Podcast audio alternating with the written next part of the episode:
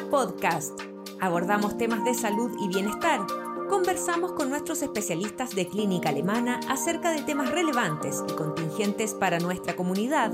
Estamos contigo para educarte.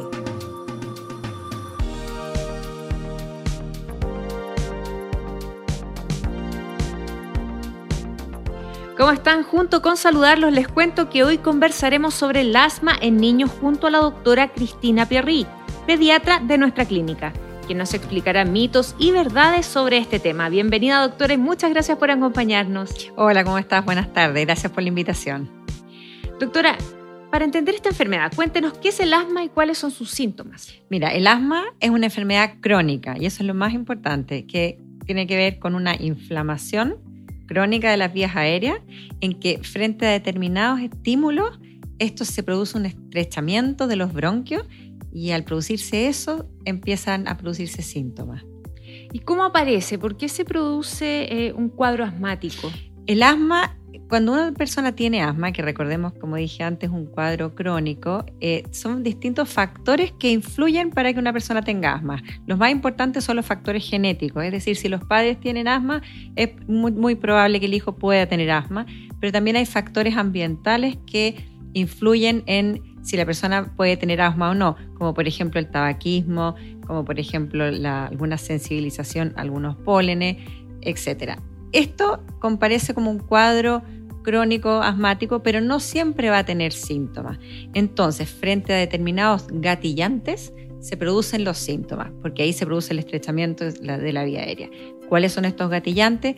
Por ejemplo, lo más importante, los más frecuentes son los virus respiratorios, pero también el tabaco, también los pólenes, los ácaros, algunos animales, los animales, el ejercicio podría a veces gatillar crisis asmática, el frío. Entonces, frente a determinados gatillantes, si la persona que está con asma está mal controlada, es decir, la vía aérea está inflamada, se produce este, este broncoespasmo y se producen los síntomas. ¿Cómo pueden los padres sospechar que su hijo tiene asma, por ejemplo, y, consultar a un pediatra?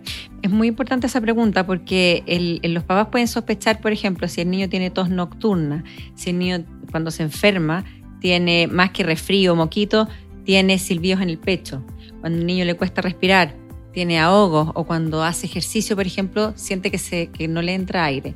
Y además, si esto lo, sumamos a que el niño tiene algunos síntomas alérgicos o si tienen familiares asmáticos, ahí lo más probable es que pudiera tener asma y debe consultar para eh, em, confirmar el diagnóstico o descartarlo.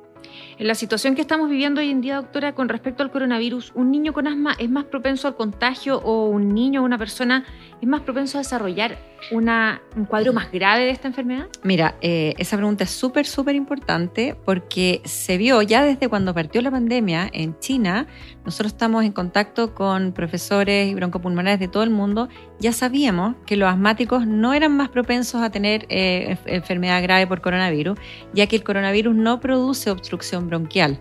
Sí produce síntomas respiratorios al principio como irritativo y después se va directamente al pulmón a producir neumonía, pero no pasa por los bronquios, no produce obstrucción. Entonces nosotros ya sabíamos que los asmáticos en general no, no, no tenían crisis más severas porque justamente no produce una crisis asmática.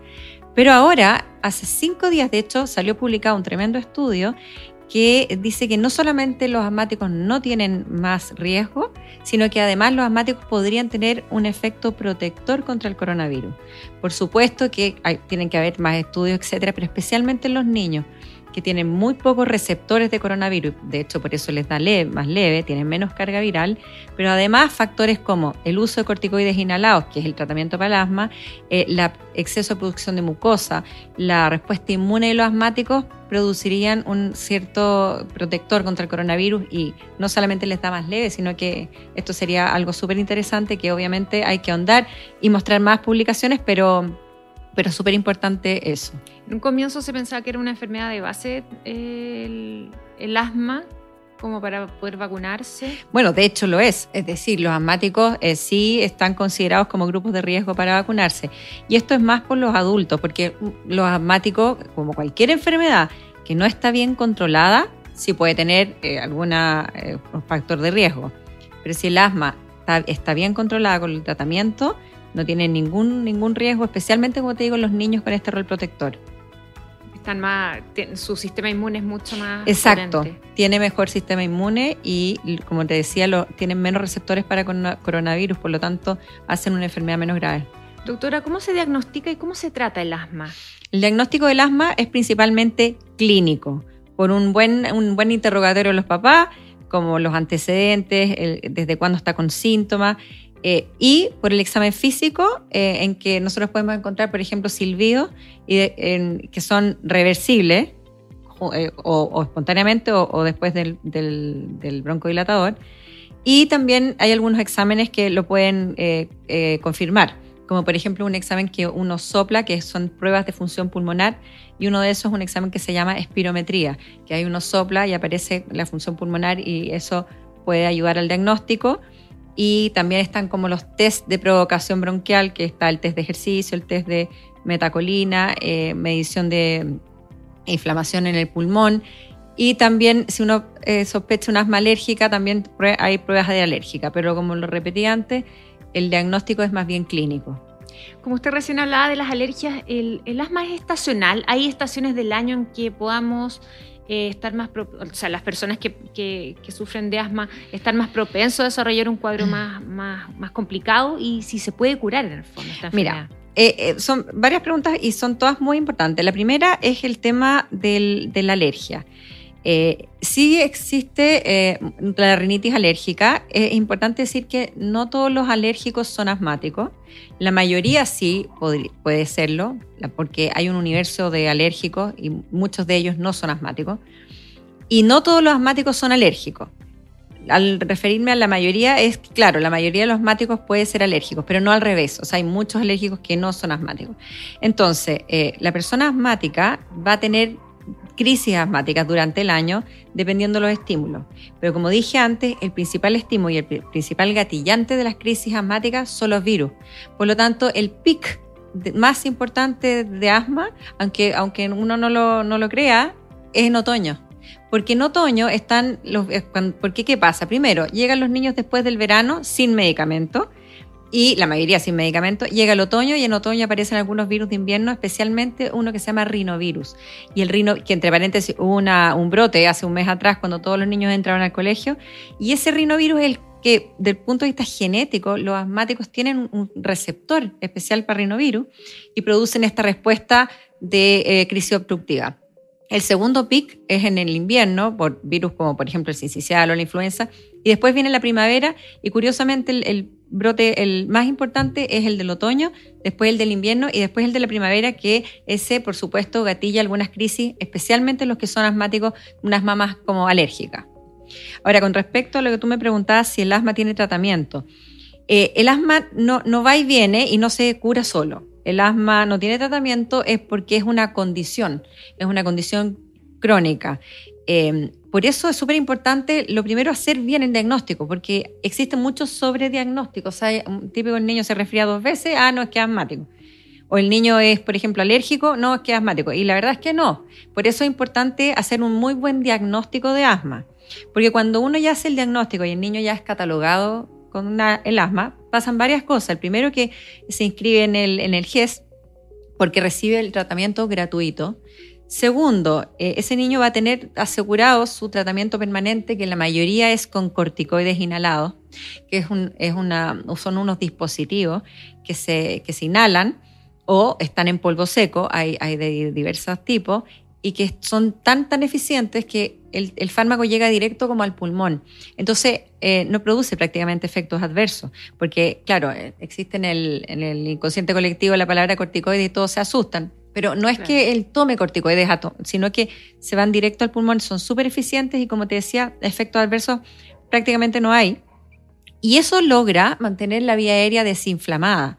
Entonces, si bien es cierto, el asma no se cura sola o no hay un tratamiento que quite el asma, sí el asma se logra controlar y se logra controlar 100%. O sea, la persona tiene una vida absoluta y completamente normal con, si es que sigue este, su tratamiento. Exactamente, si es que sigue el tratamiento. Y eso evita que se desencadene un cuadro asmático, aunque esté expuesto a todos los gatillantes que mencionaba. Exactamente. Eh, cuando tú dices cuadro asmático, eh, es la crisis asmática. Claro, la crisis. Exacto. Aunque esté, pero así, con todos los gatillantes del mundo, que se los tiren, si la persona está con un muy buen tratamiento, eh, con la vía aérea controlada y desinflamada, no le va a pasar absolutamente nada.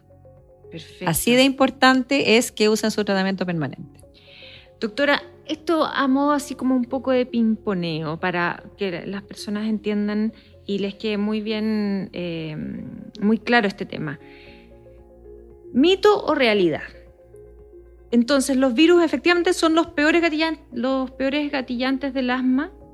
O sea, los virus son el, principal gatillante. Los que producen por la, temporada del año es lo que producen más, más crisis asmática, exactamente.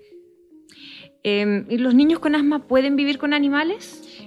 Lo que pasa es que no es que los animales produzcan crisis. Eh, los animales, yo personalmente soy animal lover, pero, pero hay, y también considero que nadie, eh, como se dice cuando uno va a tribunal, eh, todos son inocentes hasta que no se demuestre lo contrario. Entonces lo que yo digo es que pueden vivir con animales, pero si la persona este, tiene un asma eh, que no está controlada, ¿qué significa eso? Que hace crisis a cada rato. Obviamente que hay que ir a buscar cuáles serían lo, que está produciendo eh, una sensibilización. Dentro de eso, uno va a buscar, por ejemplo, ahí una persona le puede hacer test de alergia porque a lo mejor es al ácaro, a lo mejor es al polvo, pero a lo mejor es a los animales, que en el fondo es la capa de animales, puede ser perro, gato, conejo, etc. Si esa persona eh, en los test sale que realmente tiene una alergia a los animales, obviamente no, no es conveniente, por ejemplo, si tiene alergia al gato, eh, obviamente no, no es bueno que viva con un gato. Entonces sí, porque ese, ese gato sí puede hacer que se desencadene, por ejemplo, una crisis en una persona que está con un asma mal controlada. Muchas personas, doctora, piensan que el asma es una enfermedad emocional y que hay muchos factores como el estrés que pueden influir en, estas crisis. ¿Es real esto? Mira, eh, sí, a ver, el asma no es enfermedad mental. El asma, claro, como te decía, es una enfermedad de la vía aérea que se produce una inflamación, todo lo que conversamos, y existen ciertos gatillantes. Uno de esos, que no lo mencioné antes, sí puede ser el estrés. Entonces, eh, una persona que está con mucho estrés sí podría provocar una, gatillar una crisis, pero no es que mucha gente dice, claro, el asma es un invento, así como están los negacionistas del coronavirus, no, que el asma en realidad es mental, no es así. E, es algo que es absolutamente confirmado con biopsia y todo, tienen, es una enfermedad inflamatoria, pero el estrés sí puede provocar algunas crisis en las personas que el asma no está controlada. ¿Y una persona o un niño con asma ¿Puede hacer deporte? Ya, esa pregunta me encantó y es lejos la que estaba esperando, porque no solamente el asmático puede hacer deporte, el asmático tiene que hacer deporte. No es que se vaya a ahogar más porque está no, no, no. corriendo. Lo, que pasa es lo siguiente, si el asma está bien, igual que todo lo que he dicho desde, desde que que si el asma está bien controlada con su inhalador y con su tratamiento, no le va a venir una crisis. Ya, eso, eso va a empezar. Lo segundo, eh, efectivamente, claro, los deportes sí pueden ser un gatillante de crisis, pero claro, si la persona está sin control, no tiene tratamiento permanente, sí puede tener una crisis. Entonces, para eso, como el asmático es tan importante que haga deporte, para eso existen una de las pruebas, si el niño tiene sospecha de que el ejercicio para él es un gatillante de una crisis, porque no lo es para todos, o sea, para muchos el ejercicio no lo es, pero para algunos puede sentir que sí, siente que cuando hace gimnasia o el típico en el colegio le hacen el test de Cooper, etcétera, sí se ahoga. Entonces, el ideal es que se haga una prueba de ejercicio para ver si esto es real y si es así, él puede usar un broncodilatador, como por ejemplo el salbutamol, antes de hacer deporte. Pero repito, esto no debiera suceder si está bien controlado con su tratamiento permanente. Ahora, hay, otra cosa súper importante. Eh, yo, por ejemplo, tengo muchos pacientes que son asmáticos, pero así, muy asmáticos, eh, con su tratamiento inhalador y que han ganado en los interescolares.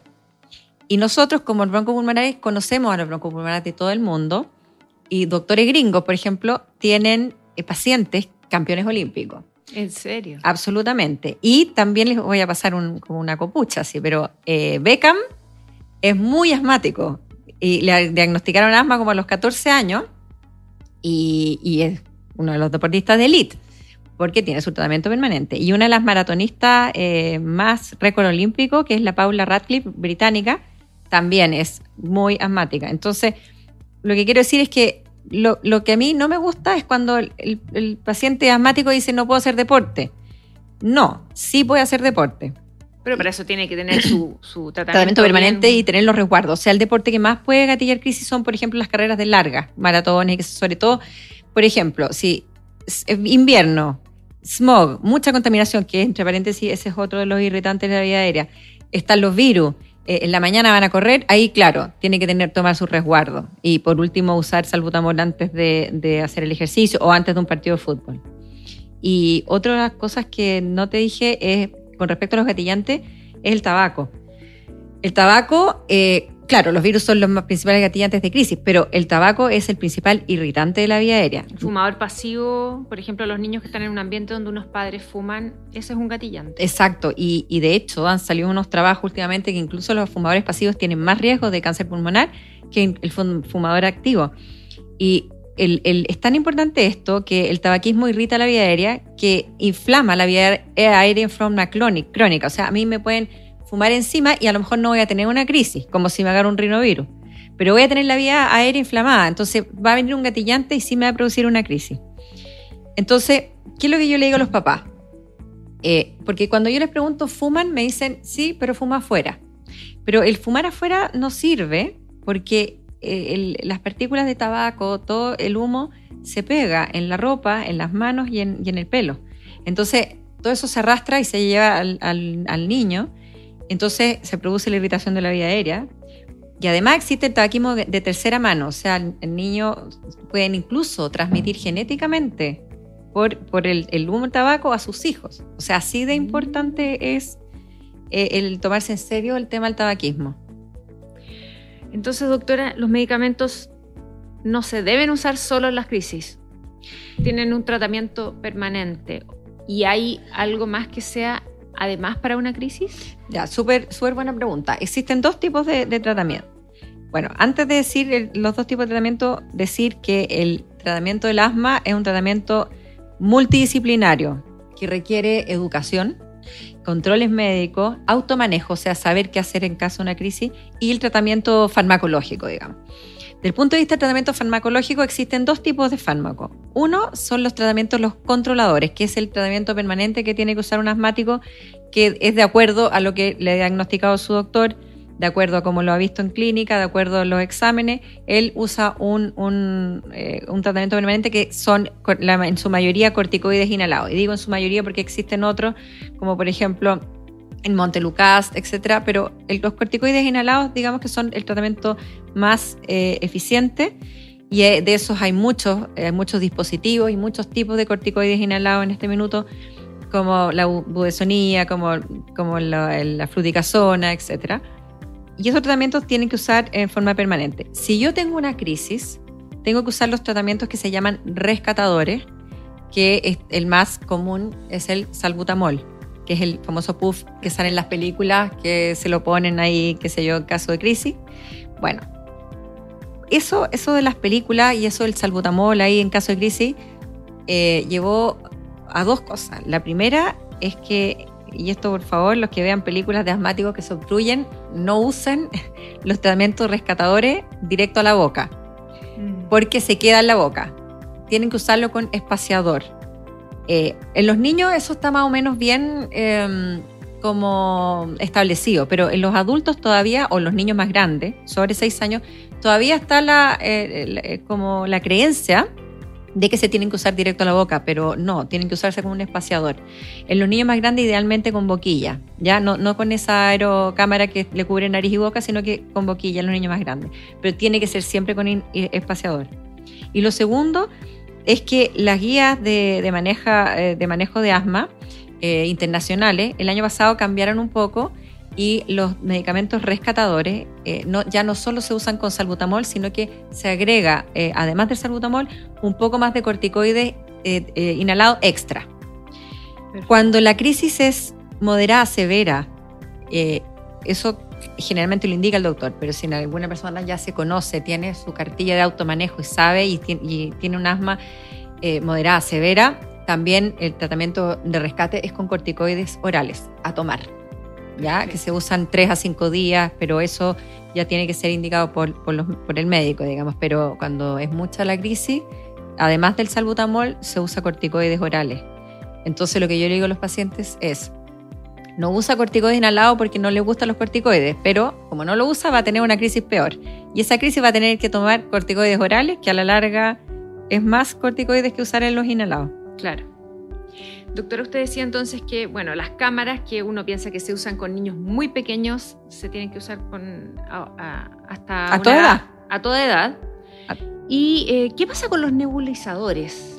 Los nebulizadores son, eh, mira, son súper buenos, pero ya desde hace harto tiempo que se habían hecho estudios que se llaman metaanálisis, que son resumen de varios estudios, en que demostraron que la nebulización con los broncodilatadores, como el salbutamol, por ejemplo, no es superior al, al inhalador, al inhalador usado bien con la cámara. ¿Qué es lo que pasaba? Que los papás primero no sabían usarlo bien. Entonces, aquí nuevamente, como parte del tratamiento es la educación, tienen que aprender a usar bien la técnica. Y para eso el médico eh, tiene responsabilidad de enseñarles bien la técnica, mediante video. yo, por ejemplo, a los pacientes les mando un video de cómo se usa o, explicarlo ahí en la consulta. Pero es súper importante que usen bien la técnica, porque si la, técnica está mala, no le va a entrar el inhalador. Pero una técnica bien usada en forma correcta no es superior a, a la nebulización. Eso era antes de la pandemia. Pero ahora, con la pandemia, incluso uno trata de evitar las partículas aerosoles. Por ejemplo, entonces en la urgencia, ahora por ejemplo ya no se está casi usando el salbutamol, el perdón, en la nebulización, para evitar las partículas volátiles. Entonces, cada, vez menos usado. En, en, la única circunstancia en que sí se debiera usar nebulización es cuando el paciente necesita oxígeno, pero claramente eso en un paciente en la casa no lo va, o sea, si el paciente necesita oxígeno, mejor que vaya a la urgencia. Por eso que no es necesario, si van a invertir, no es necesario que inviertan en nebulizador en la casa, sino que mejor inviertan en un buen aseo, en, aspiración de ácaros, en, ese tipo de sistema. Y tiempo para aprender a usar bien el, también. el inhalador con la cámara. Ah, también, también.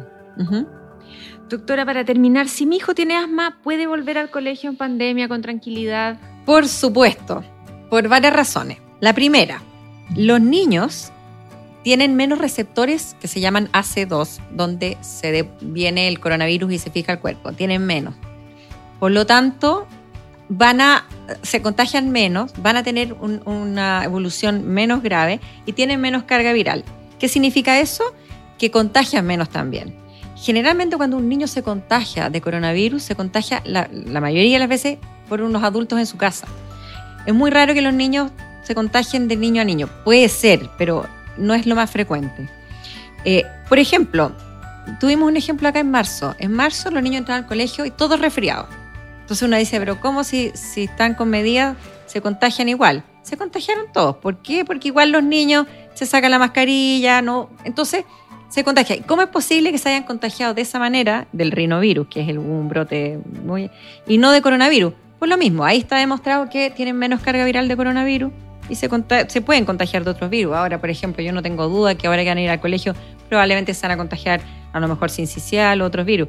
Pero coronavirus no, eso es lo primero. Lo segundo, esto es en términos generales, por supuesto que alguno puede contagiarse. Lo segundo es que las eh, coronavirus grave en niños es muy poco frecuente. Entonces, claro, ahí están pensando en el PIMS. La verdad es que el PIMS, si uno lo ve como en datos duros, es el 0,2% de los niños que tienen coronavirus tienen PIMS. Y si el PIMS se detecta eh, a tiempo, tampoco, o sea, es, claro, es severo, pero, pero tampoco uno va a estar pensando todo el tiempo en el PIMS porque es poco frecuente.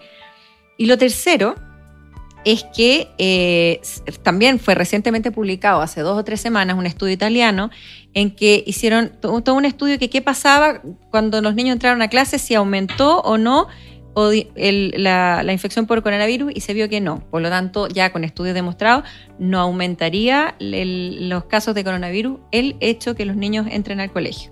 Y si ahora le agregamos este estudio reciente, que además el asma en los niños podría tener un rol protector contra el coronavirus, es un argumento más de que los niños tienen que ir al colegio. Y por último, Em, yo que eh, me, ha tocado atender muchos niños en la pandemia, los daños eh, psicológicos em, en los niños por no eh, ir a encontrarse con sus pares o por no, por no ir al colegio y no desarrollarse, son incluso más que los daños por coronavirus. Por eso que sumando y restando, mi sugerencia, por supuesto que esto finalmente, las decisiones de los padres y, por cierto, muy respetable, pero mi sugerencia como, como pediatra y como pulmonar es que si los niños tienen la oportunidad, que vuelvan a clase.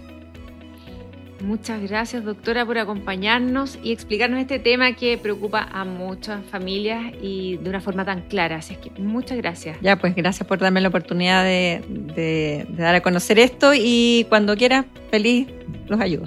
Muchas gracias. Nosotros nos despedimos y nos encontramos en un nuevo Alemana Podcast.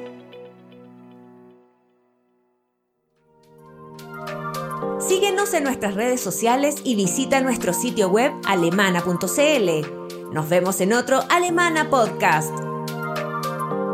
Clínica Alemana. Si es tu salud, es la alemana.